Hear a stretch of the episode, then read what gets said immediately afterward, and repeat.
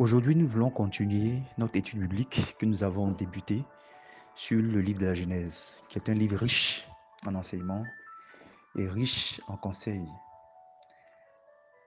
Lisons ensemble Genèse chapitre 6, verset 11.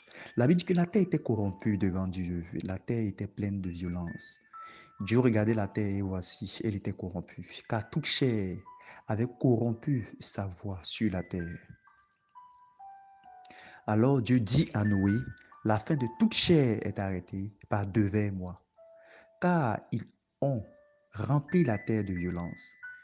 Voici, je vais les détruire avec la terre. Fais-toi une hache de bois de gopher, etc. Et vers la fin, au verset 21, il dit ceci. Et toi, prends de tous les aliments que l'on mange et fais-en une provision auprès de toi, afin qu'ils te servent de nourriture ainsi qu'à eux. C'est ce que fit Noé. Il exécuta tout ce que Dieu lui avait ordonné. Dans le livre de Matthieu, chapitre 24, à partir du verset 37, la Bible dit ceci. Ce qui arriva du temps de Noé arrivera de même à l'avènement du Fils de l'homme. Car dans les jours qui précédaient le déluge, les hommes mangeaient et buvaient, se mariaient et mariaient leurs enfants, jusqu'au jour où Noé entra dans l'âge et ne se doutait de rien jusqu'à ce que le déluge vint et les emporta tous. Il en sera de même à l'avènement du Fils de l'homme. Alors, les deux hommes qui seront dans un champ, l'un sera pris et l'autre laissé. De deux femmes qui moudront à la meule, l'une sera prise et l'autre laissée. Verset 42. Veillez donc, puisque vous ne savez par quel jour votre Seigneur viendra. Gloire à Dieu. Le livre d'Agenèse permet de résumer toutes les Écritures. Et l'un des grands principes que nous voyons dans le livre de la Genèse, il s'agit de l'histoire de Noé. La Bible nous enseigne que ce qui arriva du temps de Noé arrivera encore. Qu'est-ce qui arriva du temps de Noé? Au temps de Noé, Dieu jugea la terre. Au temps de Noé, Dieu condamna l'humanité. Au temps de Noé, Dieu condamna l'humanité à cause du péché, de la violence qui était manifestée sur la terre. La Bible dit que Dieu est le même hier, aujourd'hui et éternellement. Il est le même hier, aujourd'hui et éternellement. Cela veut dire que si donc Noé a été sauvé, lui et toute sa famille, et que Dieu décida de juger toute la terre, cela veut dire que Dieu ne craint pas sauver une poignée de personnes et emmener toute l'humanité dans le lac de feu.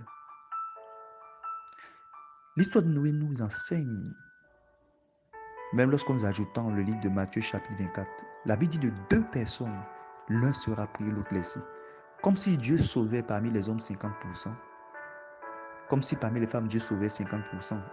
Et nous savons bien que ce sera même moins que cela. Parce que la Bible dit encore dans un autre verset de la Bible qu'il y aura beaucoup d'appelés, mais peu d'élus. La Bible dit et nous enseigne que le croyant doit veiller donc sur sa marche. Tu dois veiller sur la marche, sur ta marche, pas une vie de prière, tu dois veiller sur ta marche par une vie de lecture de la Bible. Tu dois veiller sur ta marche par une vie de relation et de communion régulière avec Dieu.